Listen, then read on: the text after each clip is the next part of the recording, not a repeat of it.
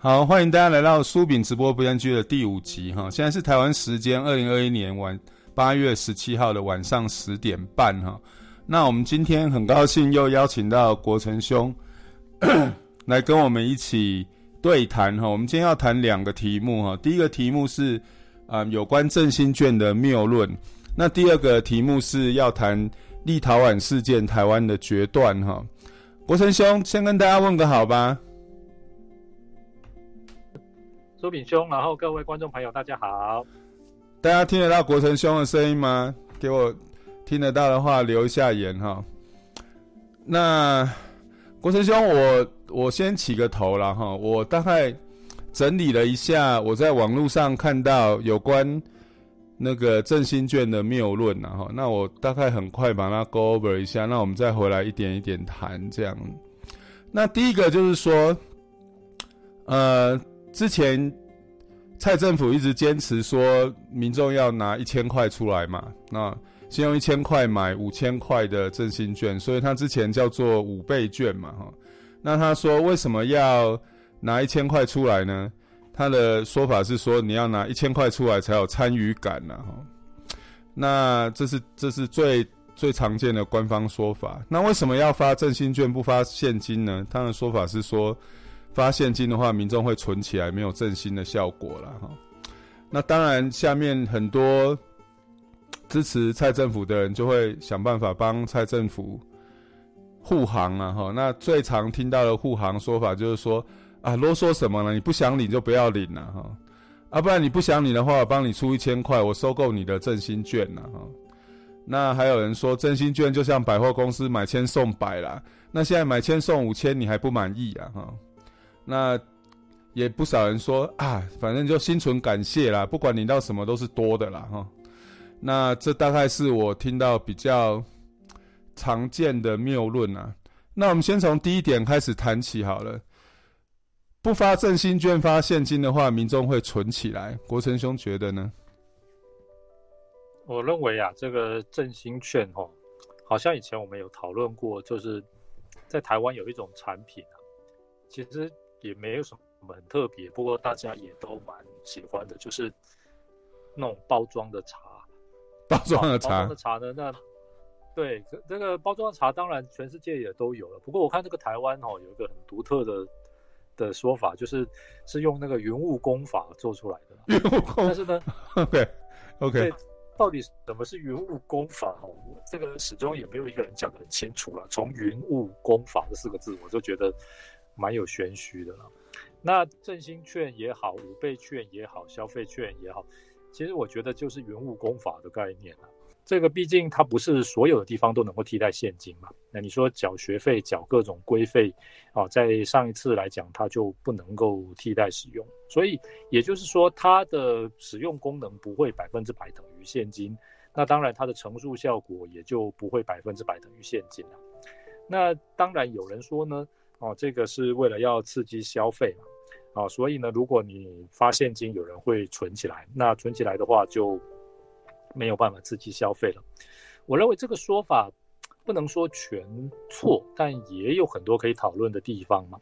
第一就是这个，如果经济的状况非常的不好，好，不管是个人或者是整个社会，那经济状况不好的人呢，拿到消消消费券。还是振兴券，还是任何其他这种名义的东西，我们现在就叫做振兴券好了。那它大概，因为它这个本身，因为它经济环境不是很好嘛，所以它一定是用来买它的必需品啊。好，这个也就是说替代了它原先要用来的现金消费嘛。所以在这样子的人身上能够刺激多少消费，我认为是存疑啊。那真正能够刺激消费，应该是说希望大家做一些原来不会有的额外的消费。才谈得上是刺激，嗯，要不然的话就等于是这个只是生活必须，政府津贴你的生活必须嘛，那应该叫做纾困才对啦。嗯哼，那如果是讲振兴的话，应该是指原先你不会有的消费，没有打算的消费，好，因为有这个东西你就额外去消费了，好，这个才不是你原先就要花的，这才有振兴的作用。那如果是这样子的话，那这个效果当然才会有。但是问题是说，如果你现在这个人的经济就很差的话，你发给他，他还是买那些他原先会用现金去买的东西嘛？那这个对现金的替代效果啊出现之后，你说它能够刺激多少额外的消费？我认为这个并不多啦。诶，我所以有人说这个，诶发这个就现金就会拿起来存，然后发这个就会拿来这个振兴消费。我觉得要看拿到它的人的经济状况来决定。对啦，那如果现在因为疫情的情况下，经济状况很多人都很差的话，那这个当然他拿到这个东西振兴的效果当然就不好，所以可能就要想到用其他的方式。那至于说这个会被拿去存呢？我认为。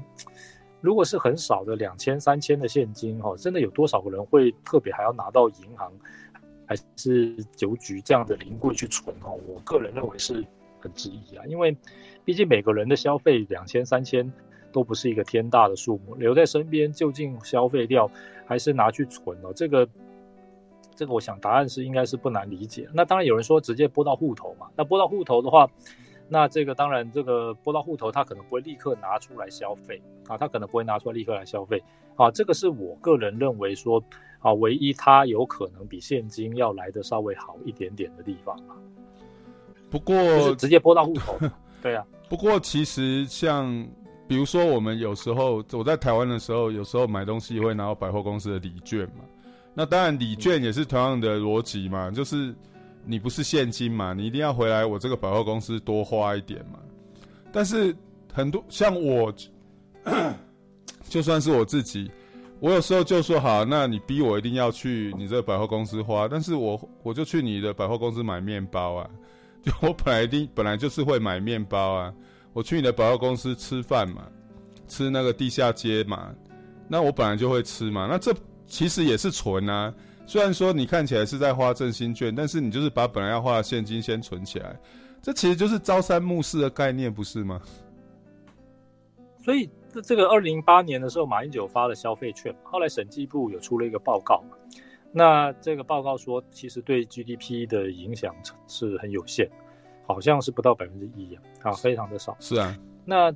对，但为什么会很少？我认为说，就是这种替代消费的情况恐怕是很严重啊。就是你只是拿来买那些原先你要买的东西啊。哦，这是第一个。那第二个就是这个，它因为哈，你现在大的卖场、大的商店可能会提供更大的折扣嘛。啊，对于你使用消费券或者振兴券会有更大的折扣，所以当然会有吸引这个消费券跟振兴券流向那边的作用。但是呢，大的卖场。达到了振兴券之后，他一定立刻就到银行去这个兑换为现金嘛。嗯哼，那因为它这个量大嘛，但是你这个相对来讲兑换的成本哦，相对来讲是比较低呀。那因此这样子的话，其实它就立刻就回到了这个政府体系里面，不会像货币一样在市面上流通嘛。好，所以这个乘数效果哦，啊就非常少。所以我认为说这个乘数效果把它算出来，就是说。因为这种效这折扣效果，我们姑且称为折扣效果，让它立刻回流到这个大卖场，大卖场又立刻回流到金融体系，啊，这种的减低的乘数效果，哈，啊，对比于说你因为发现金，然后部分人把它存起来，没有拿出来消费，没有刺激到消费，啊，这样子的。对这个比较下，到底哪个方向是比较好，哪个对经济影响比较大？我认为至少就这次来看，没有人想到要去做这样子的计算跟评估啊。其实，啊、这个其实马英九那时候发消费券，我在二零零九年就写过一篇文章啊。我那时候是去查查那个政府公布的的那个现金发发发行量，因为他发的时候刚好是春节。所以以前的春节，其实那个大家都会去换那个新钞票嘛，就是要发红包或是干嘛比较好看。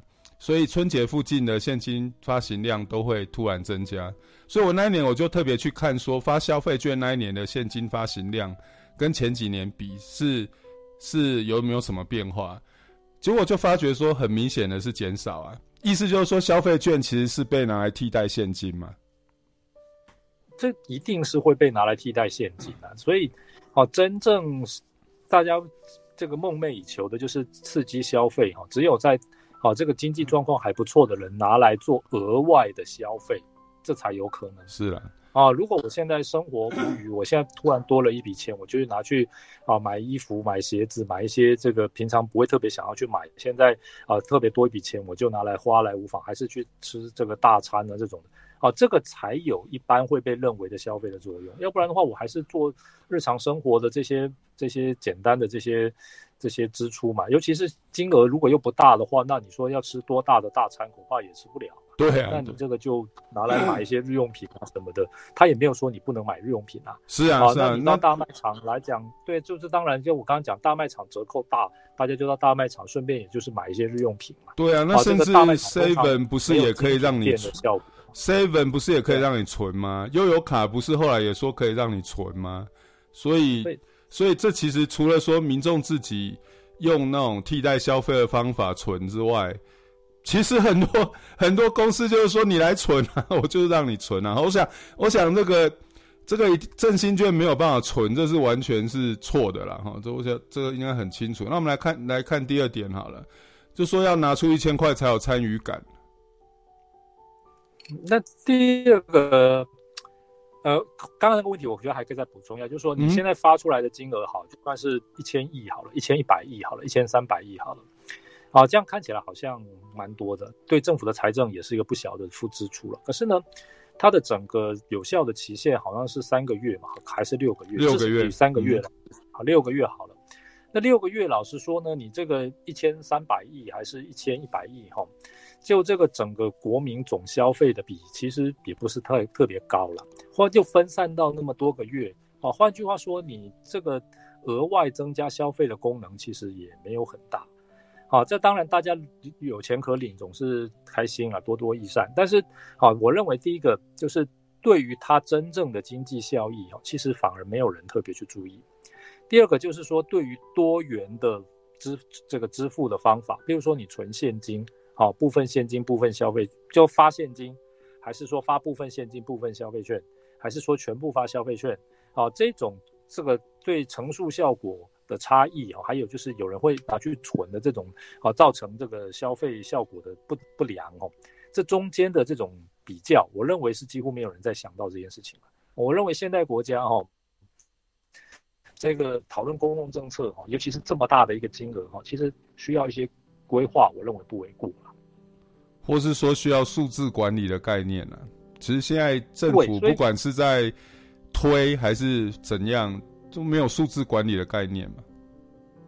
所以我一直觉得这可以题目可以叫做用管理学的概念来看振兴券。对对，因为首先第一个是说，很多人说你会拿去存，可是老实讲，两三千块，穷人可能马上应付生活需求就用掉了。如我讲现金，那这个富人他两三千块，你就算现金发给他，他会大费周章拿去存吗？好，然后呢，你说存在银行里面，它又。很少人的银行又又不是存在一个银行里面，就是像石头丢到水里就不会动了。你这个啊支出各种费用啊，你去银行领个是两三千放在口袋里面，好，这个平常支用，这个在日常生活都很平常。换句话说，你真的把这两三千丢到一般人的账户里面，它就真的就不见了吗？很多人就一直告诉你说，你一定要发成这个纸，印成花二十几亿印成纸。发到每一个人的手上，才能保证大家把它用掉，这些钱才会流到市面上刺激消费。我认为这些人好像没有在台湾生活过一样。你说银行里面有个两三千，老实讲，谁的银行账户不是大水库滚来滚去，对不对？你这个支用一下这个转账，好用银行转账、转信用卡啦，对啊，对啊，就是就是你现在很多人有几个人说你现在还说这个信用卡账单来了，你到银行去临柜缴款的。没有几个嘛，很少啦。好、啊，这种你这个信用卡其实也就是一般消费嘛。你信用卡从银行的钱扣掉，你现在政府把钱拨进银行，不是等于这些钱又存先跑出来消费了吗？所以一定要花二十几亿，好印成纸，好把它塞到每个人的手上，好才觉得说才放心，好这些钱才会流到市面上，好变成刺激消费。我认为这个实在是一个很奇怪的想法。其实对我来讲很简单啦，就是说。有余裕会多花的人就是会多花，没有余裕想存起来的人也是可以存起来啦，这根本没有差嘛。是啊，就有没有余裕可以多花的人，老实说，他就拿来像我刚刚讲的吃大餐啊，啊买一些想要的东西啊，或者是平常不会特别去买的东西。那真的没有余裕的人的话，你就等于是，就是我去少去银行领一次钱嘛，我少去提款机领一次钱，就这样的概念啊。我就拿振兴券去存。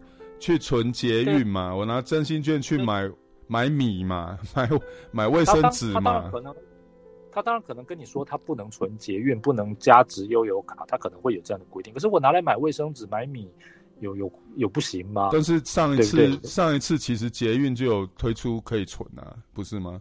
所以 Seven 不是就就可以存 iCash 吗？所以马英九那个时候推出那个效果会不好，其实一开始我们就知道效果一定不会好嘛，因为这就是有钱的人就拿来这个消费一下，就是刺激一下，只能就真的震惊消费，就只能在这些人身上落实了。而且就一次啊。那这对一些比较对比较穷的人或者是状况比较不好的人，他就只是拿来替代他原有应有的消费。对啊，就是买米买卫生纸啊，对啊。对我们说，这当然是一种帮助纾困救济，我觉得这 OK 好，政府要帮助纾困救济有困难的人，这我也觉得没有问题。对，好，但是呢，如果要帮助纾困救济有困难的人，那干脆把那个印制的成本多放一些在那些人的身上，这不是更好吗？对。好了，那为了就说要拿一千块才有参与感，当然这个现在蔡政府也转弯了啦。那我就不知道说之前为了这个要拿一千块在。在那边讲一些有的没有的人，现在到底在说什么？我其实去看一下，哎、他们其实就当做没讲过这个话一样、欸，哎，直接华丽转身、欸，呢。这个这个台湾已经是常态了啦，也就是说，很多人常常会编一些理由，啊，到最后这个政策转弯了之后，就好像没有讲过。这个台湾现在很多这个人是昨天自己讲过什么话，今天就忘记了嘛？你看，啊，前不久这个美国选举，一大堆人说什么拜登必败，川普必胜，谁谁谁要被抓起来坐牢啊，结果现在完全没发生，但也没有人这个出去觉得他们讲的不准嘛？啊，还是每天很开心啊，所以。我认为现在台湾社会似乎已经到了一个，就是这讲话的真假哦不重要，好讲的那个让大家开心啊比较重要，听得爽比较重要，对。时间点对讲得爽，或者说你如果是让全社会的人听得爽也就罢了，可能你只是让少数的人听得爽也没有关系，啊，就重点就是要让人听得爽啊，不管这是社会上的多数人还是少数人还是特定人，啊，还是某个人啊，这个至于说那个对错或者是这个。合不合逻辑，有没有道理？合不合逻辑，这个都不，这个都没不重要了。我认为这样子啊，其实对一个社会来讲，哈，其实是一个很大的危机。为什么是危机呢？因为之后哈，你就会发现骗人没关系，只要大家听得爽就好。骗人的人也不用负任何责任。这样子的话，将来想要用骗你哈来达成他的目的的台湾的敌人哈，就。很很好方便，很很就很方便，很容易运作。没有错，因为他知道骗你没关系，骗你没责任。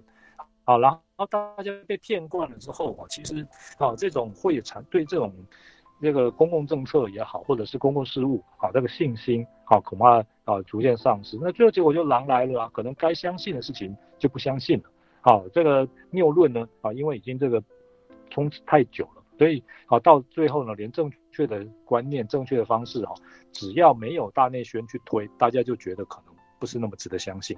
好，我认为这一点其实是一个社会很大的危机啊。对啊，我之前其实就写过，在脸书上就写过说，大家如果真的那么在意所谓中国的资讯战、认知战的话，那你就不能忽略说，当你自己的政府一天到晚在说谎的时候。其实这个是有利于中国对你进行资讯战跟认知战的。这个本来呀、啊，这个中中国的认知战跟资讯战哦，恐怕他也不会立刻就说我是中国资讯战、认知战，他一定会用这些哎台湾人习惯的语言、好习惯的说辞啊、常听的方法好去包装他所要让你知道的东西。嗯哼，好，你说像这个国台办发言人还是什么，这个中国外交部发言人那种腔调的说法，哈，我认为这个是他有他另外的目的，但是绝对不是对台湾进行认知战。到这个对台湾进行认知战，那有另外的说法，另外的部门，绝对不是我大摇大摆的说啊，我要来统一，啊，还是啊，这个台湾是中国的一部分，啊，这一点等等，哈，这个就是叫做认知战。我认为这个绝对不是他的认知战，他的认知战一定是让你觉得你发掘不出来那是来自于中国的，啊，甚至就整个是包装成甚至是台湾人的说法，啊，这个。台湾人这个愿意去相信，好，这个习惯接受的逻辑，我认为这个才是中国好真正认知战的精髓。那当然，中国要这样做哈，老实说，这个我们不见得拿他有办法，因为他的资源非常庞大，而且他要怎么认知战，他的这些部门可以源源不断的生产出来嘛。好，那我们要怎么样防止这个认知战？就像现在这个防疫一样，那这个病毒全世界肆虐，我们自己要有疫苗嘛。啊，就是有这个疫苗啊，打了之后呢，啊，这个大家有了免疫力，啊，他他这样子再怎么样，至少不会重症啊，也不会导致死亡嘛。而不是呢，我们这边呢，这个我没有特别说谁哈，好，就让大家这个习惯了哈，这种把认知战的东，把谎言当作真相啊，然后呢，把这些信口开河的东西当作是这个啊，这个非常有道理，然后啊，这个觉得说话的大讲的大声才是有道理，听得爽才是正确啊，这种观念一旦形成之后。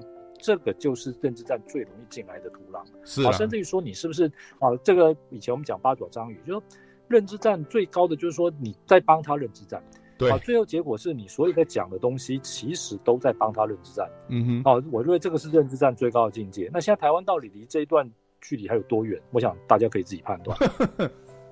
呀，yeah. 好，那我们来看下一个啦。他就说 啊，你那你不爽，你不想领就不要领了。嗯，第一呀、啊，这个这些钱都是纳税人的钱，嗯，啊，包括我也是纳税人，就我们缴的钱，啊，所以呢，你说不爽不要领，我认为这个观念很奇怪，嗯哼，嗯，我再三的在这个节目哈、啊，也跟大家报告，就是公共事务自由的评论哈、啊，是民主社会的一个基本的特质，啊，也是一个必要的条件，哦、啊，你说你不爽。啊，这个对这个政策不爽，我就可以，我就需要去放弃我的权益。好，我如果说这个放弃我的权益，我就不能对这件事情有所批评。我认为这个是没有道理。嗯哼，啊，你这个不爽不要领，但但是这个我可以不爽不要缴税吗？好，这是一个错误的观念嘛。啊，但是对这些钱里面也有我的一份啊。对，因为他也帮我算好了，这这照户籍在发的。啊，所以呢，换句话说，这个我当然可以对这个政策不爽。啊，但是你不能说我不爽，我就不要领，不要领。啊，也不是这个政策能够合理化的基础嘛。嗯哼，这第一点。第二个呢，这个讲不爽不要领的人，恐怕忽略了一个非常重要的原则，就是说呢，政府现在通过这个一千一百亿、一千一百亿或一千三百亿来振兴经济哦，但是呢，政府并不是直接编列一千三百亿的公共工程的预算由政府来花这笔钱。对不对？这笔钱是交给两千三百万人去花的。嗯哼。为了让两千三百万人都要花，他还要付出很多额外的成本。嗯哼。啊，印制啦、分发啦、做那个封套啦等等。好、啊，这个额外的成本好像二十几亿。亿。如果他这一千三百亿作为政府的公共建设、嗯、啊，修捷运啊、盖轻轨这些，他不需要额外付出二十几亿这些这些印制的行政成本嘛？对不对？嗯哼。他为什么还要付出这些印制的行政成本？意思就是说，他的目的是要让两千三百万人都要花出去的。嗯哼，既然两千三百万人都要花出去，才能够振兴经济，才是这笔钱的目的。换句话说，每个人领这些东西、花这些东西，哈，恐怕不只是一种权利，甚至也是一种义务啊。嗯哼，啊，因为你现在不领，好，现在比如说我这个我我份名下我份内有一份，好，我不领，政府不能把它拿去用，欸，对，政府要注销，哎，政府是注销掉，欸。换句话说，你这个就等于是这笔钱，这这一笔钱就是预算里面有我的这笔钱三千六了，还是五千，还是多少钱？可是它没有办法发挥到这个振兴经济的功能嘛，因为政府收回注销啦，它没有办法流通，就是连花都没有花出去嘛。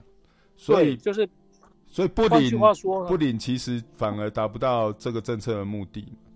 对，不领的人是没有尽义务了。而大家一听觉得说有这种事情，但是。现在来讲，为什么要花费这么多的行政成本？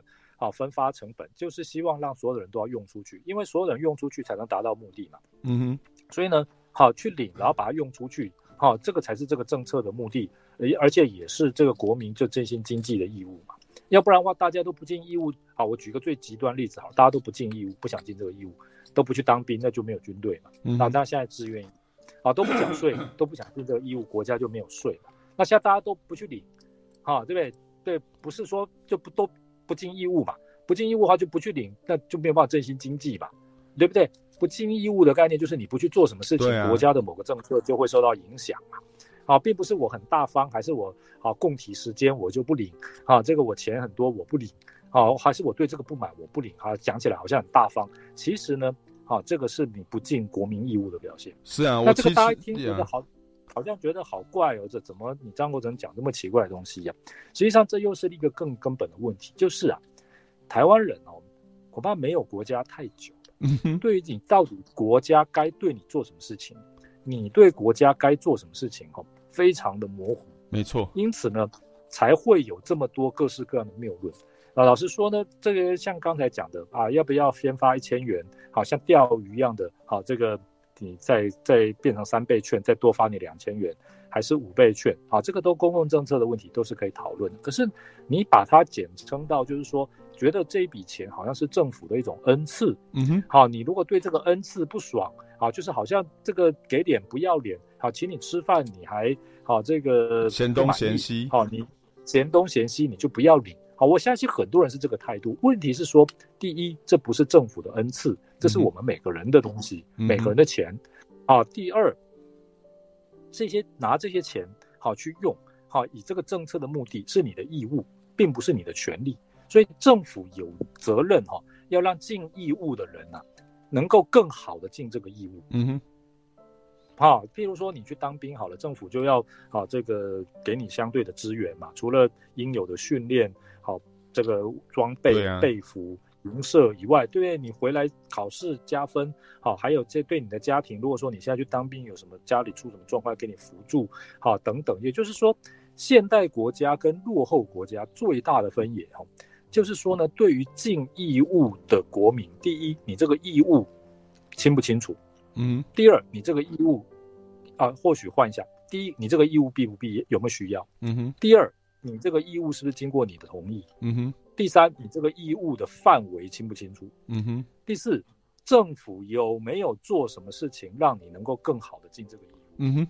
因为义，你政府做什么事情让你能够更更好的尽这个义务？哈，这个对公共利益是有利的嘛。比如说，要大家来当兵，尽这个当兵的义务，结果政府不尽好这个让你好好当兵的义务，啊，这个不好好训练，啊，这个还是军中人权有很大的问题。啊，让很多人这个不幸丧失生命，什么？这个国家有战力吗？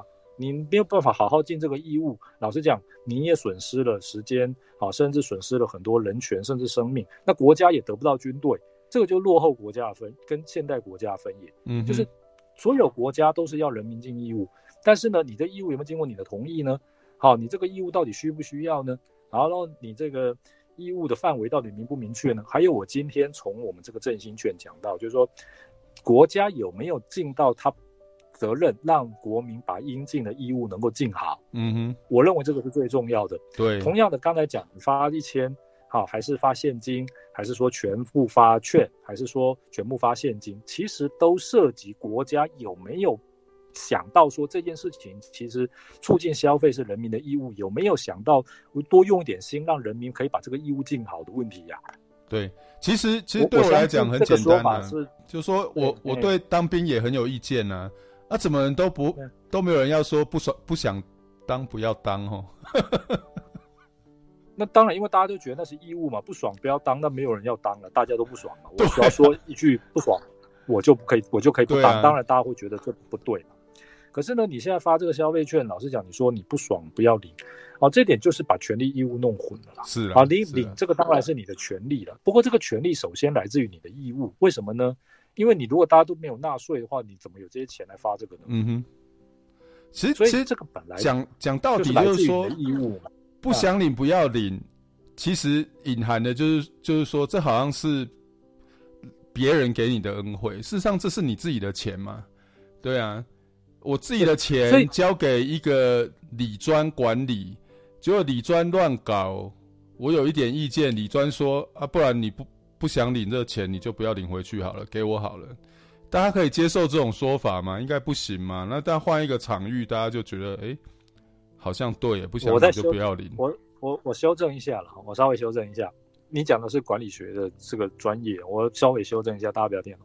就是说，好，估假定现在大家对刚才讲领消费券其实是一种义务，这听不懂，好，没关系，好，这是你的权利，好，这懂大家懂听得懂吧？好，那这个很简单，就是说领这个好，假定是你的权利，那这个权利首先也是来自你的义务，你的纳税的义务。如果大家都不纳税，你就没有这个东西。对。第二，如如果以理专的角度来讲，应该是这样，理专帮我理理财，他的这个应有的报酬当然应该要给他，这契约会明定、嗯、啊。如果契约不明定，老实讲，这一定一定是乱七八糟，一定会有大问题啦。对，好，那接下来呢？既然他应有的报酬他得到之后，那怎么理财？好，他可以给我建议，但是呢，当然是应该完全我决定啊。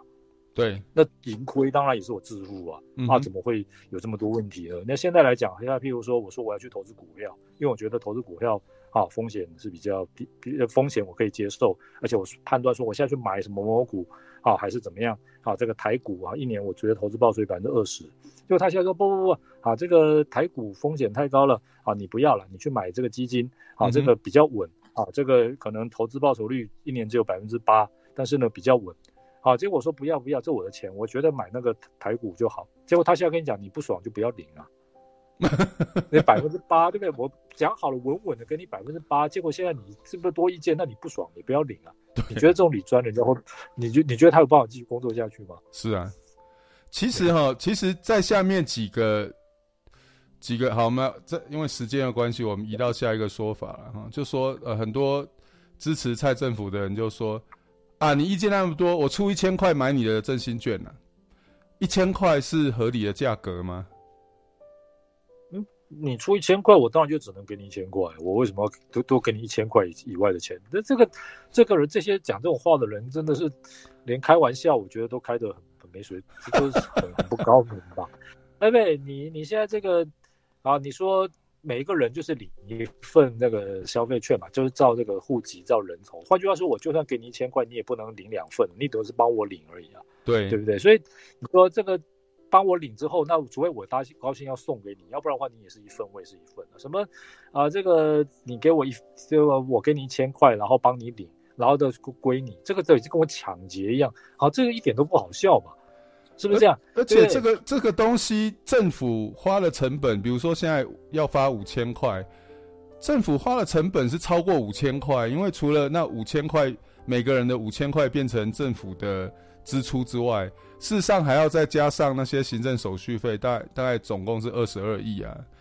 那成本超过五千块的东西，你花一千块跟我跟我买，然后还好像说给我恩惠一样，那你这其实就是在。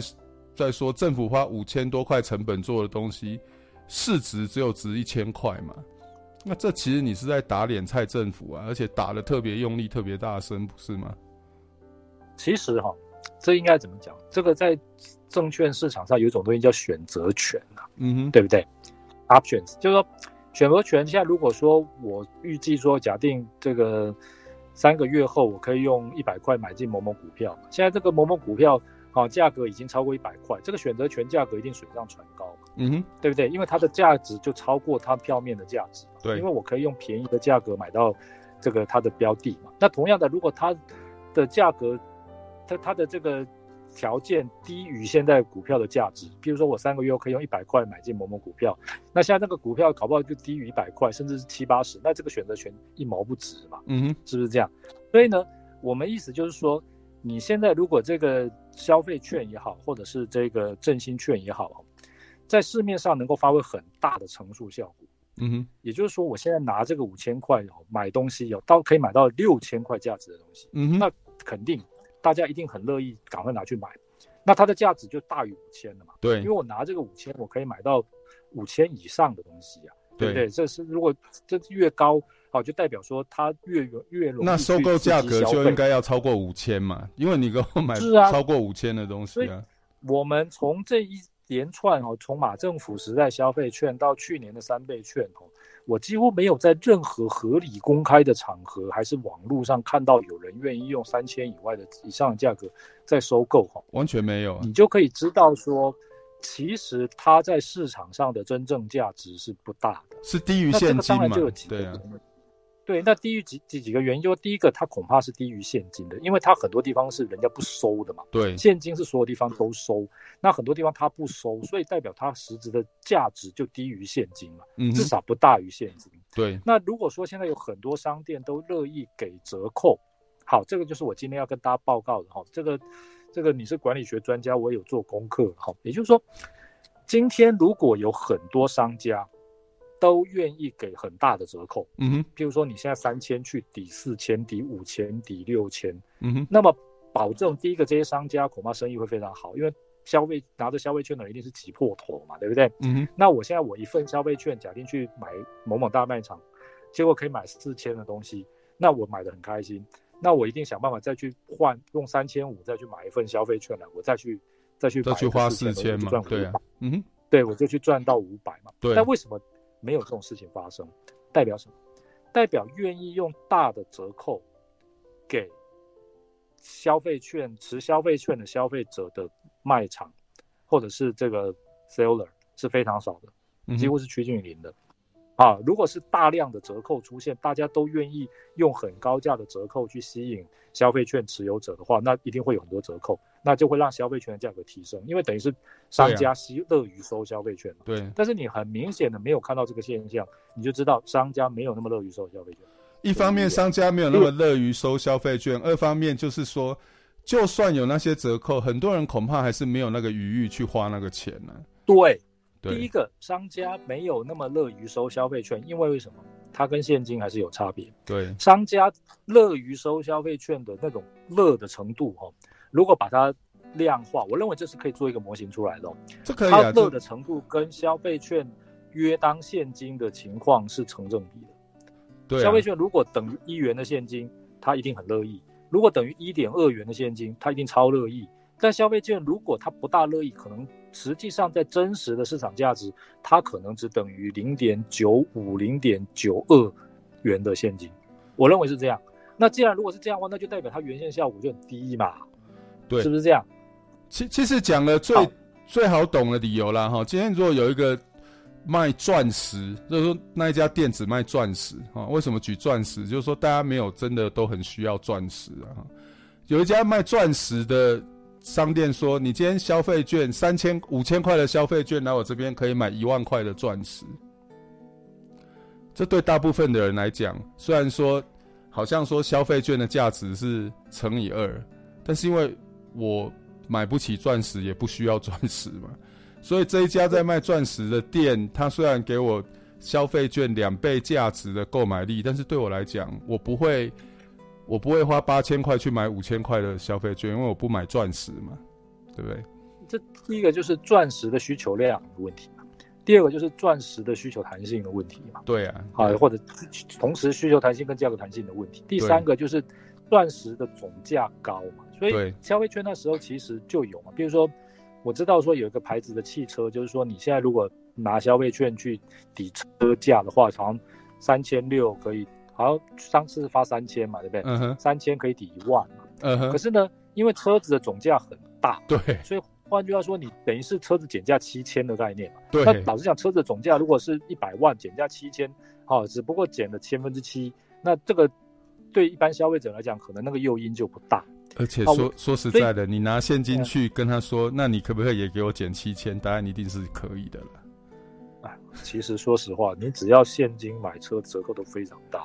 搞不好折扣更大了，因为对他来讲，收现金你比收消费券好嘛。是啊，你现在老实讲哦，其实去买车谁都知道，业代啊，你现在如果很大方、很拿沙利，马上就就说就是付出现金的话，其实那个价格都很好谈。价格都非常好的，谁不喜欢现金呢？对呀，啊，谁不喜欢现金呢？这个全世界的人啊，这个不管是哪一个民族，还是不管卖任何东西，谁不喜欢现金的？对啊，所以一样嘛。你到那个钻石的厂商跟他说：“哎，我没有消费券啊，不然反正你就说五千变一万嘛，你就是折五千嘛。那我给你现金，你折我五千，要不要？”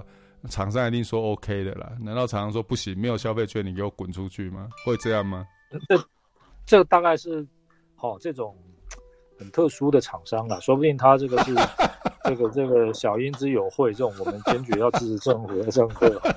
其实就好像学校开园游会也是一样嘛，学校园游会都是用原油券，可是现在那些摊位如果有人用付现金，难道就请你出去我不收吗？没有这种事吧？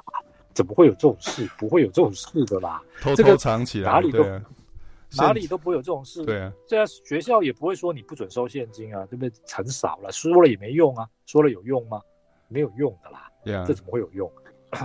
所以我的意思就是说，第一啊，哈，这个恐怕哈，从去年的状况看出来，就是说，市场上现实的经济现象告诉我们，消费券其实不等于现金，不而且它的价格会比现金有一些抵有一些折价。对，那第二个就是说，这个折价的比例越大，哈，其实就代表了给折扣的厂商不是那么多。那给折扣厂商为什么不是那么多？其实反映了就是 大部分的人，哦，哦，如果给折扣厂商非常非常多，代表说拿来额外消费的人数量是很多的啊。如果给厂折扣的厂商不多，就代表说你反正非来买不可，那就代表说其实他针对的是那些比较窘困的人，他非买不可。嗯啊，他非买不可，所以啊，老实讲不给折扣你也要买，因为那些东西的需求弹性不大。啊，那如果是这样子的话，那我们就说，第一个，它比原先的折扣啊，就是说所谓的振兴经济效果就没那么大。第二个，就代表说它大量的被替代为消费嘛，替代为原有应出的现金消费，这就可以落实，可以验证，就是说你刚才讲的，就是马政府那时候发的时候，其实货币。的发行量马上减少，对，还有对 GDP 的增加量其实并不大，因为很多人是拿替代掉现金，对，所以这些一连串哦勾勒起来，现在是没有那个脑筋，没有那个时间哈、哦，把它写成一篇论文，要不然真的写成一篇论文哈、哦，加把它数量的关系，这个真的把它计算出来后、哦，其实答案是非常清楚的。我看审计部的报告其实就是这样的概念出来的了，是零零八年的时候，对啊，所以其实这一段我觉得很简单了、啊，你今天消费券如果真的比现金好。那它的市场价值就会比现金高嘛？但是我到目前没有看到任何一个人或是一个地方愿意用高出消费券面额的价格收收购消费券嘛？那所以消费券的价值绝对是没有比现金高，这个是 这个是百分之一百可以验证的啦哈。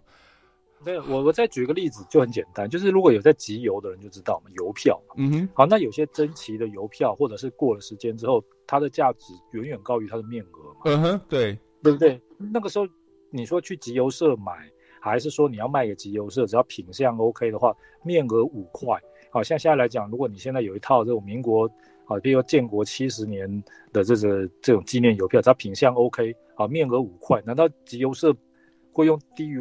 五块的价格来给你收吗？不可能，你也不会卖，不可能，对，你也不会卖，然后你也不会笨到哪去贴信 对，有人会，对对，有人会拿珍奇邮票去贴信吗？没有这种事的啦，绝对不会有这种人的。对，这个这么值钱市场价家里市场价格是很诚实的啦，你讲那些都没有用啊，对啊，非常诚实的，所以这些东西就是这个经济学啊，之所以就是说啊，这个存在，而且我还有一个要讲的就是。经济学其实很多地方，我不是经济学家，但是我认为经济学的原理哈，其实是在社会科学里面很多是放诸四海，都可以很容易验证。那所以呢，在台湾很多人哈，经常就会有一些台湾独有的东西，觉得说这些外国的经验啦、国际标准啊，这都不重要啊，啊，这个都不没有参考价值。我认为这个实在是很奇怪，就是好像台湾是一个平行时空一样，好像刚才讲的那个，台湾领先世界啊，国成兄。对啊，对啊，是了，第一名为什么要跟后端班比？我也这么觉得啊，所以说 嫉妒想跟后段班比，所以人家发现金你也不用发嘛，对不对？后段班要干嘛跟他比嘛，对不对？然后啊，像比如说人家这个这个一些该该怎么样，比如说该该拍一个戏剧，你就拍什么东西，你就会听要别出心裁，诸如此类的东西，那太多了啦。对啊，对啊，世界跟不上台湾了哈。对对对对对，好，那。这个我觉得很重要，所以我们花时间谈一下好了。振兴券就像百货公司买千送百，现在买千送五千，你还不满意？振兴券是百货公司买千送百吗？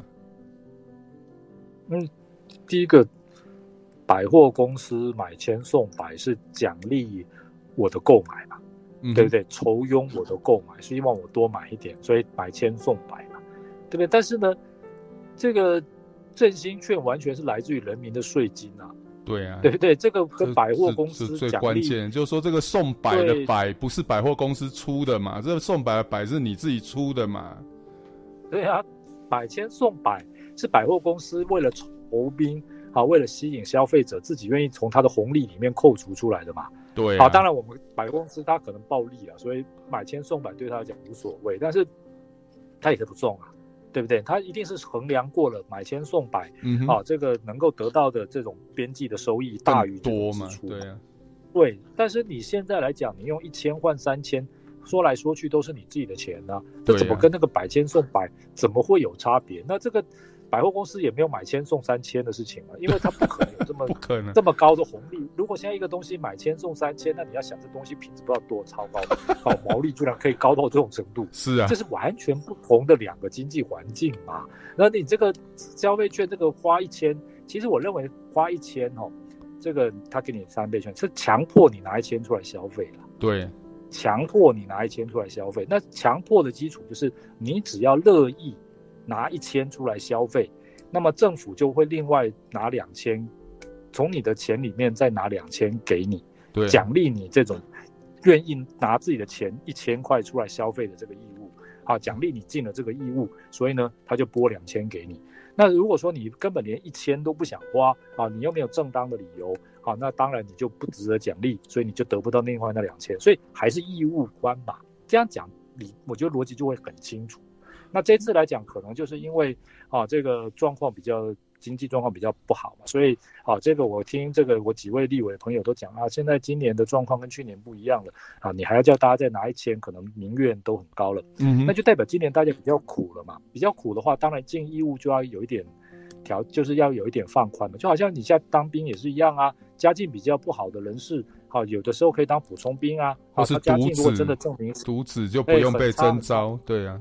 对，这有相关规定，就当个补充兵十二天而已啊，他尽的义务就远远低于像我们这些人呐、啊。我们这些人是乖乖去当了两年七百三十天嘛，对不对？嗯、那家境比较不好，证明了通过相关的规定，好审核 OK 了，就当十二天，代表说环境比较差，好，你尽的义务就可以尽的少一点。所以呢，去年还要拿一千，好，这个来这个这个这个换三倍券，今年就不用，就这么简单了。这么这种道理，我觉得台湾很多人混在一起的，就搞不懂。对，其实哈，其实刚国成国成兄有点破我的梗了，就是说，嗯、这个其实振兴券，你说一千一百亿，然后其实大部分也是变成票券的方法回到人民手上。你说有没有振兴的效果？当然是没有了。然后是不是那个？增加繁琐的行政程序，不必要的行政成本当然是啦。但是跟台湾其他的公共政策比起来，这件事就公共政策本身，其实虽然不是好的公共政策，但是也要排不好也排不上啦。就是说它的负面效益，其实是不是值得花那么多时间来讨论？其实可能也不值得。但是我比较在乎的，其实不是政策本身啊，而是这个讨论的过程彰显了什么东西啦。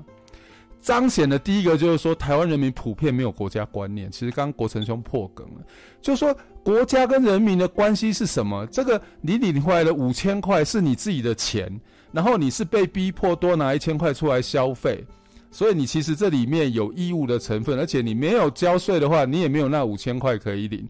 然后这个逼迫你用这种方法来参与消费的人，其实是你等于是你你聘请的管理人，是你的理专。这些基本的国家观念，国家跟人民的关系，然后这个这个其实是一个公共政策，然后这个钱是你自己的钱，你有你有这个权利跟义务去讨论这个钱要怎么花，在这些谬论里面，完全看不到说台湾人有国家观念，这其实是我比这个振兴券本身的这个政策本身更在乎的事情。其实台湾人没有国家观念，岂止这一件事情。好，我觉得哈，以后如果我们要做一系列的专辑，第一个就是党国代表的十大特征，搞不好不止十个，搞不好很多了。那第二个就是哈，台湾人没有国家的遗害，从这个事情啊，这太多了，就是你根本就不晓得你该用什么样的态度哈，好去面对这个。啊，统独议题了，面对中国议题，这最原始就是因为你根本没有国家嘛。那没有国家为什么会这样？那跟没有转型正义又是一个很大的对了，其实都是配套的，都是配套。然后这个政府，即使是现在所谓民选出来的蔡政府，看起来也没有很希望说我们的国民有现代国民的这些国家观念啊。所以这个这个其实是我为什么要为什么在脸书上，在很多地方写很多文章，特别。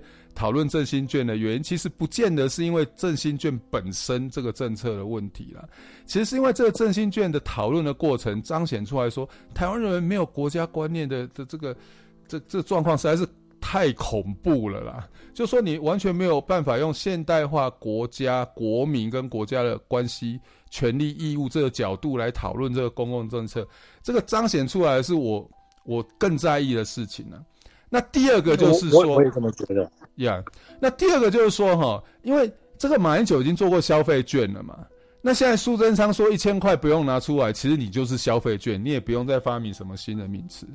那我为什么在乎这件事呢？就是说，今天明明是同样的一件事，马英九做你就骂，蔡英文做你就鼓掌。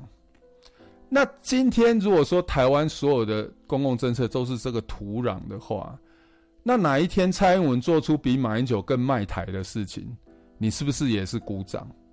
那这个就是很危险的一件事啊。所以我为什么要花时间、花精力写文章去讨论这件事？其实不见得是因为振兴券本身这个政策的关系，其实更重要的是，透过这个讨论的过程，我观察到说，台湾很多人普遍没有国家观念，跟很多人普遍奴性护主，其实是你是没有中心价值的，你只是帮派嘛，你只是看说主做这个主张的人是跟你比较好，还是跟你比较不好，那这样子其实就是一个现代化民主国家继续存。续下去的一个很大的危机啊，国成兄觉得呢？我我认为先不要讲马英九、蔡英文了，我认为这个当然，我们现在先假定蔡英文不会卖台了，好吧？我们先假定蔡英文。我的意思就是说，A 做一件事情你骂，B 做同样的事情你就不骂，那这个第一个就是没有标准。那这样子的话就可以，就像我刚刚讲的，就是在台湾社会就是已经到了没有是非的阶段，就是明明说错。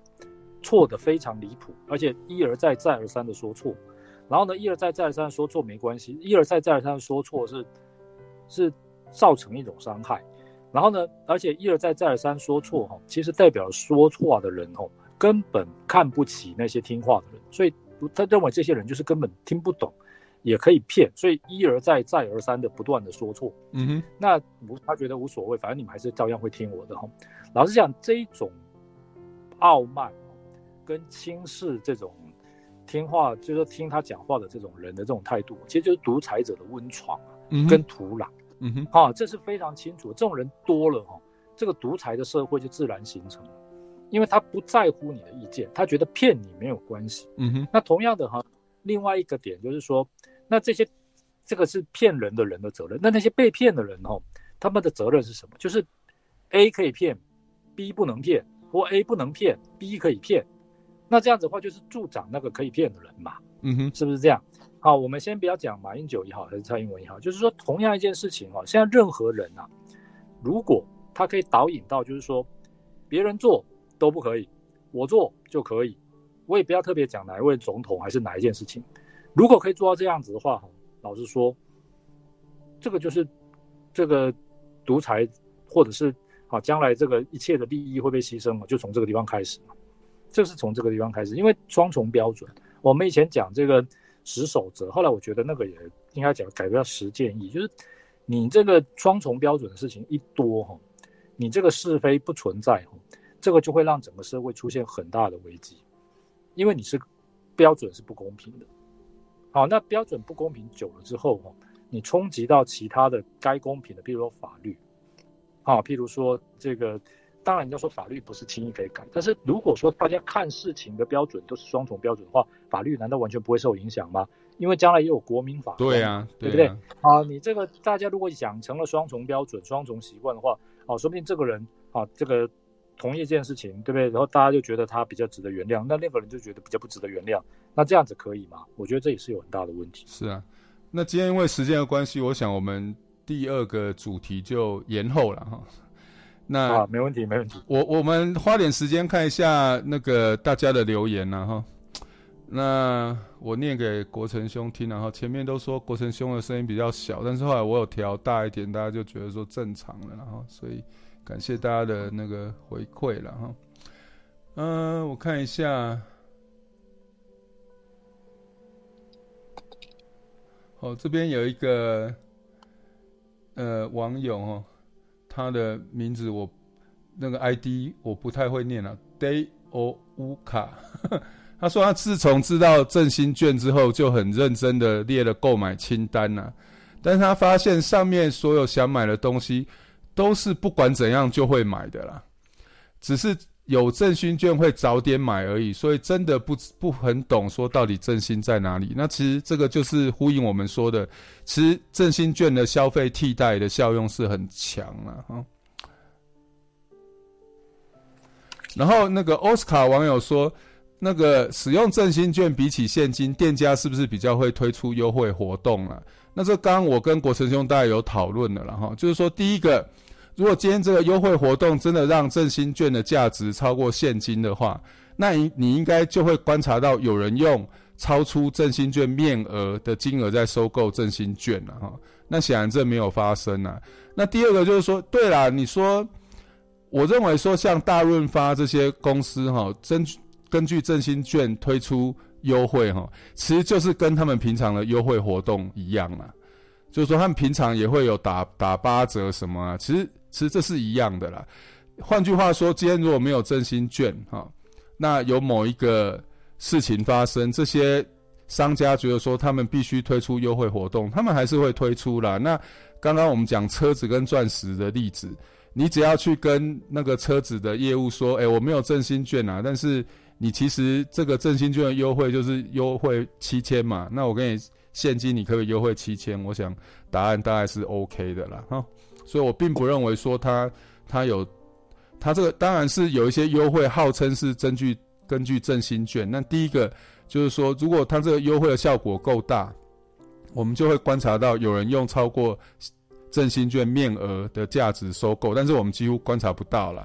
好，那所以，所以它是不是有那个效果？那答案很清楚。那第二个就是说，现金其实还是，我想没有没有一家厂商会觉得现金比较不好用的。好，郭成要补充。第一个就是说，哦，如果现在有很大的某卖场或者是某个企业哈，可以给很大的折扣，那这样子的话，等于说振兴券假定到那个地方去哈，一块可以当两块用。哦，那这样子就是，他就等于他人为的提高了振兴券的价值嘛，对不对？那这样子的话，当然就有可能，如果这样的厂商够大、够多，好，或者是具有非常巨大的市市场影响力，而且他卖的东西是大家需要的，对，那当然就有办法具体提升到说，把振兴券的价格拉到五千以上，这没有问题。嗯、但是，如果是有这样的一个厂商，你觉得他需要纾困吗？需要振兴券到他那边买东西吗？对啊，那这样子的话，振兴全部流到那边去了。老实讲，这是这个对这个社会真的需要的，因为疫情所造成的影响啊的这种这种这个政府的一种振兴也好，纾困也好，公平嘛？这答案很清楚嘛？对啊，这其实其实是我们刚没有提到的，就是说很多人赞成发现金，是因为。前一波的振兴券发觉说，全部都流到这些连锁企业那边去啦。那个真的需要需要被被帮助的小摊贩啊，市场的早餐店啊，其实他们没有第一个不能找零嘛，所以他们收不到振兴券，他们可能也没有能力处理振兴券，因为对他们来讲收不了多少，还要还要去搞这个处理成本，不见得划算嘛。所以，所以。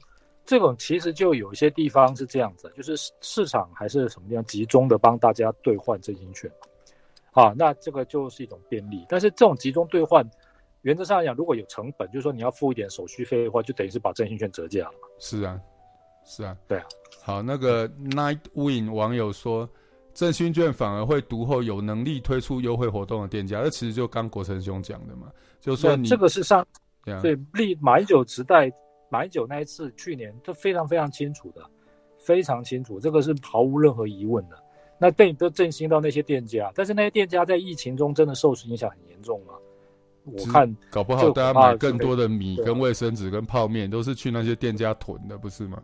是啊，因为第一个那些店家可以提供，他比如他卖场很大，所以他可以维持好的社交距离啊，嗯、啊，对不对？你这是不是很清楚呢？然后呢，那些店家呢，好，通常都是收信用卡，所以你去，好，他就觉得说你不用接触嘛。第三，那些店家他本身就有很强的能力，说我一小时消毒一次，啊，量那个什么时候消毒一次，然后呢，这个产品量又很大。换句话说，你也不会一个产品，啊，在那个卖场上，啊，在货架上被很多人摸过，它马上就很快的就流通补货。嗯，我没有在特别说哪一家哦，但是实际上来讲，在疫情的时候就是这个样子啊。大家看到疫情的时候，嗯、是不是有几一些这些这些这个厂连锁的卖场，啊，生意还是没有受到什么影响啊？所以他特别还要讲说啊，我必须要限制什么单日啊，嗯、这个用身份证单号，因为他人很多嘛，对不对？对啊，这个就很清楚啊。就就我们讲，我们在美国啊，我们那时候疫情的时候进 Costco 还要排队，而且一排是半小时一小时，大家还是乖乖排啊，因为你就是习惯在那边买嘛。对，而且既然要排那么久，我当然一次要买一次买更多啊，对啊，对啊，对啊，那一次要买更多，当然只有那里才有办法满足啊。好，那那个一样是刚刚那个 Day Okuka 这个网友，他就说，真心券可以去买客运回数票，他三次三倍券就去买啊。对啊，然后客运公司还找零，所以这个其实就是说，还是有一些上面有政策，下面有对策了哈。Okay. 这个经济政经济学其实完全可以解释嘛，你拿去买货客运回数票就是一种替代现金的消费。是啊，是啊。那客运来讲，因为要做啊，所以它的需求弹性其实也不大。对，那客运公司为什么会找零？第一个是服务顾客啊，第二个就是说，这样它也是等于是提供振兴券一种折扣的概念嘛。对，因为你就你因为振兴券的价格是固定的，可是你客运的票价很少是一个五百、三百这种钱，所以换句话说，你等于是要多出一点钱。好、嗯啊，那这样多出一点钱，好、啊、多买几张。要如果他找零，其实就等于是给你折扣的概念了。啊，不过他就给你折扣，他只要说收到。收到振兴券，它还是可以换，其实也没有到折扣啦，它就是对了，它就是便利的概念，便利，然后真的付出了只是找你钱的现金那段时间的利息而已，那其实很少很少了，对，很少很少。其实哈，我还有一个刚才这个，因为我们现在是用直播哈，不是在课堂上课，就算。嗯、其实振兴券一个最大的问题，为什么它没有办法真的像现金那么的效果哈？是因为它有 transaction cost，对。交易成本、啊，它有产对，它一定有的。你现在比如说啊，你这个溢价的成本，就是说，哎，你现在要去找哪里收，然后哪里折扣最大，啊，这个基本上就是一种搜寻成本。好，然后对，对对，它其实这个如果认真讲，可以好好的讲很久。下个学期啊，我讲经济学，我要把这个地方我要专门大家讲，就是说，你这个东西跟现金比，绝对它的 transaction cost 一定是大于现金的嘛。对。对，那这个 transaction cost 就是要全这个社会来负担嘛，这是一定的。如果他的 transaction cost 的小于现金的话，那就变成最后结果就是它就是现金，它就会永远在市场上。对，它就会取代现金呐、啊。对啊，它就是更好的交易的、啊、的那个工具了嘛。对，是啊，是啊。是啊，好，那我们继续来看一下网友的留言了哈。OK，最需要帮助的是那些无法缴找零的小店家，反而没有办法受惠呀。这我们。要感谢那个，这个是那个 Night Win 网友的留言，然后，然后，我们一个陈宝珠网友哈，他说，如果只是要听得爽啊，最好骗的一句话叫做高雄发大财了。是啊，这真的是这样啊。这个说老实话，那个人为什么会在那个时候兴起？我觉得跟那个时候社会上已经被带起这种氛围哦，我觉得有很大的关系。就是虚对，就是虚华。然后吹牛没有关系 啊，不然那个人已经在那边休息了这么久了，为什么在那个时候就异军突起？一定是有那个土壤、那个风、那个那个习惯已经出来了嘛？对啊。好，那那个孙训网友哈，那他说平常会买的东西你还是会买，用券 OK，他这个我们直播就不要讲了，就说脱裤子怎么样了哈，而且。印那些纸的行政成本也是多花的了哈，都是国民的税金，那没有错了哈。这背景音乐好好听，能讲曲名吗？OK，我我是我是 download 了一些免费的、没有版权的音乐，然后放在一个 pool 里面，让它随机播放，然后所以我也不知道，然后我自己监听是把音乐关掉，所以我也不知道你说的是哪一首了哈，所以觉得好听就常回来听啊哈，呃。OK，好，那 Jason Pen 基本上大家都都是举例啦，就是说，其实振兴券真的辛苦人，他就是去买他正常需要的东西啦。那一个台湾的国民哈，一个月最低最低，光是吃东西能够产生足够的卡卡路里，一个月就是两千多块了哈，所以你五千块六个月花，你其实要替代是非常简单的啦。诶，好，那这种哈，这个地方补充一下，嗯，像这些东西，可能很多人会用他个人的经验说，他拿到真心券就是什么啊，跟家里人去吃大餐啦，嗯，啊，然后什么去买鞋子、买衣服啦，然后如果是现金花到他户头里面，他可能根本忘了有这笔钱。但是啊。我再三的还是利用这个机会跟大家讲，就是说哈，学术研究之所以具有它的必要性，就是因为它解释的是一种共同的一般的现象，而特例当然会跟共同的现象或一般的现象会不一样，但是特例不能取代全体啊。对了，啊，这就是学术研究跟一般你说我说大家说最大的差别。对了，特例没有办法反驳通例了。那通例是什么？就是需要数据。需要严谨的学术研究了哈，大家才会知道通例长什么样子。呃，那这边奥斯卡网友说，其实刚国成兄大概有提到，他说现在大家都觉得说，哦，好像一四五零洗地自宫到处都是啊，但是他到各论坛看呢，他觉得说，其实一四五零没有大家想象那么多啦。哦，那搞不好是一个小圈圈而已啦。国成兄觉得那是这样吗？这这个就变成说，如果把自己拿来宣传别人的东西以后，也宣传进去，就宣传到自己，就好像我举一个例哦，这个当然不是一个很好的例子，但是大家可以参考看看。就是哦，我看过一本书啊，讲美国的帮派，嗯哼，他说美国那些贩毒的帮派哦，是严禁自己在贩毒的那那些人哦在吸的了，嗯哼，就说你贩毒是去害人。是去因为因为毒品是要卖给别人赚钱的嘛，你怎么可以把商品自己给吃掉呢？这样就没有商品可以卖了嘛。第二个就是说，如果一个帮派的人自己都在吸吼，对啊。第一个那个帮派根本不会有任何战斗力，立刻就会被别的帮派吞并掉了，因为你整个就是你会完全所有的人就是陷于一种非常混乱，然后好这个而且根本不可能有忠诚度，因为你要拿去卖就自己吸掉了，对啊。那对啊，这所以我的意思就是说哈，这个有些时候这个政权的失败，常常就是说拿去宣传给人民的东西，变成最后自己也相信这些东西，我懂，我被这些东西所迷惑。像比如说希特勒就是最好的例子。我不要再说，我说希特勒，希特勒呢那个时候就是所有的消息，好都是跟人民讲，我们都大胜，到处都大胜，好这个在东部战线这边也大胜，那边也大胜，最后结果他自己也相信这些事情，所以他常常好。到了这个一九四四年之后，他常常在指挥一些已经不存在的单位，因为那些单位已经被消灭了。可是因为宣传上来讲，那些单位还存在，所以他就藏那些指挥。所以大家后来就知道元首讲什么，就是就是没有办法，就是他元首自己高兴就好了。嗯、我讲的是希特勒，别大家不要误会啊。然后这个也没有要影射谁是希特勒的意思了啊。对，而且后来大家就知道说，希特勒命令都不用听了，因为他的命令都是根据不存在或不真实的状况。所所这个发展出来的啊，所以希特勒命令又不又不能听，那要听谁的命令呢？因为没有人是希特勒啊，好，那总要有一个指挥吧，总要有个最高命令嘛。那最高命令不可信，那下面的人，那这个下面的这些高级将领，老是要要听谁的呢？又不能听，又不能自己发明啊，因为毕竟没有一个人具有统整所指挥所有部队、所有战局的权利嘛。所以后来现在检讨就是说，德国败是必然会败，可是很多那些。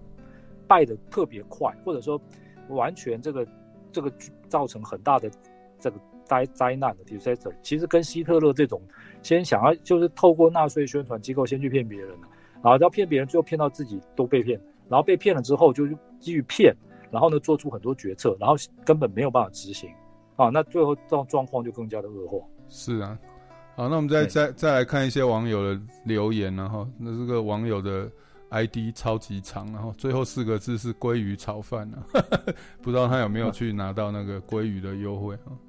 那就是说他觉得很感慨，从二零一四年到二零二一年哈，到现在整个台湾的这种至少是言论市场，我觉得是真的是恶化的非常快了哈。那这个 Nine 网友就说权利跟义务很容易混淆哈，所以刚刚我们花很多时间在讲哪个部分是权利，哪个部分是义务了，呃。我来看哈，那个那个歌锅网友说，财团比较容易赚到振兴券了呀。然后那个 A 零 Q 网友说，去年的振兴券在小七是没有办法存 iCash 啊，但是可以用一千块的振兴券买一张有期限的 iCash 卡。OK，是不是对我来讲这其实就是存啊？哦，不过他就说没有没有办法直接存 iCash 啊。OK，好，那感谢你的那个澄清啊。哈。嗯，我们来看一下，我记得去年的状况是这样，去年应该是你拿三千可以在小七买一张四千的卡。OK。然后那个卡是有期限的，那四千的卡就可以买四千的商品了，那就等于这就是刚才讲的大卖场，对不对？小七是多大的企业，它就可以给这么大的折扣，就打七五折的概念了，对啊，对啊，他就有办法给那么大的折扣，所以大家就去小七买早餐，那可能就不用到豆浆店去买了。嗯，这种排挤是一定有的，一定可以算得出来，因为你等于是打了七五折嘛，对，对不对？对。对，那当然它是有期限的，这是因为符合政府的规定。但是啊，这个大还是跟我们刚才讲的，就是大卖场、大企业可以给大的折扣啊。然后呢，你现在这个消费券收进去了，啊，你得到一张这个四千块的这个购物卡。老实讲，你觉得这个 Seven Eleven 小七的这个母公司会把那一张你收到那三千块的消费券还是振兴券？拿去付给他们的工读生吗？不可能，不可能，工读生谁要收消费券？这个也是违法的，这劳基法也是规定，应该也是不行的。对啊，对不对？你这个不可以实物工资啊！好，你立刻一定是整理起来，就把那些券集体就马上就送到这个台湾银行还是相对的银行去兑成现金了嘛？对，对不对？那有什么程度效果呢？呀。Yeah. 而且因为消费券是一个大家都在瞩目的事件嘛，哈，这个对经济学叫 focal point 嘛，所以 around 这个 focal point，他们推出比较大的折扣。我的 point，我的意思就是说，你今天如果有另外一个 focal point，就不是振兴券，他们是不是也愿意让你打七五折，然后限期把这个钱花掉？我觉得也是有可能啊，就是说这种东西不限定于振兴券了，这种。优惠措施不限定于振兴券呢、啊，甚至于哈，在振兴券的使用的最后期限，反而可能还会出现反折扣。什么意思呢？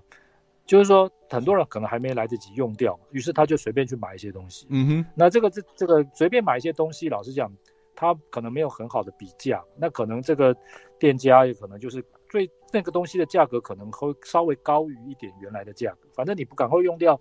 就没得用啦，对，就不用不用买东西啦，对，那你明天它就失效了，所以可能哦，好还会买到一些比平常价格稍微贵一点点的东西，对对，好，这叫反折扣啊。那这个反而对这个原先如果没有消费券的话，那些东西还是以原价售出啊。那经济学告诉你非常简单嘛，物品的价格提高，供需原理嘛，供需原则，价格高，需求一定会稍微变少嘛。嗯，所以正常情况下，它不会随便抬高那个价格。但是因为有振兴券，啊，这个也有期限，好，必须赶快用掉，所以出现反折扣，就是价格会稍微变高一点。所以说，以小七为例子，他用七五折卖你一张 iCash 卡，但是他本来的商品有什么合购折价，还是可以抽奖，可以饮料免费的那个活动，是不是就少了一点？对不对？那而且你你那张四千元的卡，万一你没有在期限内用完，万一就大家省省的用，等到最后剩两三天，你是不是赶快跑进去就是乱买一通？买买对啊，就赶快买一买，对不对？这个基本上就我刚才讲，就就容易出现这这叫讲反折扣的情况，就是你可能第一个就对买了，可能你不是那么需要的东西；第二个就是那个价格，当然就价格会很硬了，因为他知道你赶快急着要用掉啊。嗯，所以。哦，那个孙训网友说，希望明年还要再谈一次振兴券啊，有非常有可能。我二零零九年写的那一篇消费券的文章之后，也没有想到现在还要再讲一次这种事情呢、啊。其实这个台湾哈，说老实话，这个是，哎、欸，我们有一句成语哈，叫万古长新呐，啊，这个，对啊。我我我都说风水世家，对对，一样意思，一样一样意思。对啊，但但是老实讲，郭正兄，我要我要说实在话，我还是没有办法。二零零九年的时候，我还是没有办法想象说，一模一样的事情换一个人做，会有这么多人就换了屁股就换了脑袋。我觉得这个部这个部分还是我还是吓到，说实在的。这个哎，这个可能也以后有机会，我们可以讲一下这个偶像学对不对？偶像学，对不对？你这个当偶像也要有当偶像的方法嘛，对不对？这个人红的时候呢，好像说什么都对啊。啊，那怎么样一直红？我觉得这就是一个学问了。对呀，对啊。OK，好，我想大概大概大概是这样了。我们直播也已经快要一个半小时了，所以我们我先我先做个简单的结论然后就是说，还是我刚讲的，振兴券就政策本身，当然有很多可以批评的地方，但是毕竟大部分的钱还是回到民众身上。所以政策的坏处，在中华民国体制里面来说，哦，排起来其实也没那么也没那么坏啦。但是我其实比较感慨的是说，在振兴券的讨论里面，我观察到第一个，台湾很多人没有国家观念，跟第二个，台湾人很多没有是非观念，就是双重标准、奴性互助了。其实这个反而是我比较在乎的。国成兄，你帮我们做个结论吧。嗯，我想基于疫情哦，政府要刺激消费啊，哦，这个发振兴券，我想这个用心我还是愿意给他肯定啊。那当然，我个人认为发现金效果会好一些。嗯、啊，那这个或者说部分发现金，部分发振兴券，或者是有些东西啊给予一些优惠的购买措施啦，好、啊、像有些国家发实物券啊，嗯、那。这些等等，我认为其实都可以讨论。那而且这也是检讨财经政策跟公共事务的一个非常好的机会了啊！但是现在来讲，还是用一个非常简单的方式哦，然后对这些各种意见都是一锅煮哦。我认为这个其实是很可惜的，因为毕竟啊，花了一千多亿，老实讲。啊，让大家更加理解财经，啊理解这个整体的经济，然后啊，最重要是厘清说，在一个现代国家里面，国民权利跟义务的关系。嗯哼，我认为是非常的宝贵了。这些东西弄清楚了，老实说，啊，这个国家在面对任何的挑战上都会走得比较好了。但是很可惜，就是说，在台湾社会似乎没有人有一个这样子的。想法，或者是认为说可以在这个时候达到这样的功能，这是我觉得非常可惜的地方。就只有我们两个吧？对，可能就只有我们两个。还有来参加直播，还有之后之后愿意听重播的，这大概一两千个人吧。对，所以欢迎大家有空还是继续听我们这个直播啦。对，这个听到一些，至少不管怎么样哦，好，听到一些在媒体或者是在其他地方。哦，看不到、听不到的东西了。那这个同不同意、支不支持、这个接不接受，我想，啊，大家都是非常有智慧哈，可以自己来判断。嗯哼，好，那今天我们直播就到这边告一段落哈。那感谢大家的参与，那我们之后有机会再见，拜拜，拜拜，拜拜。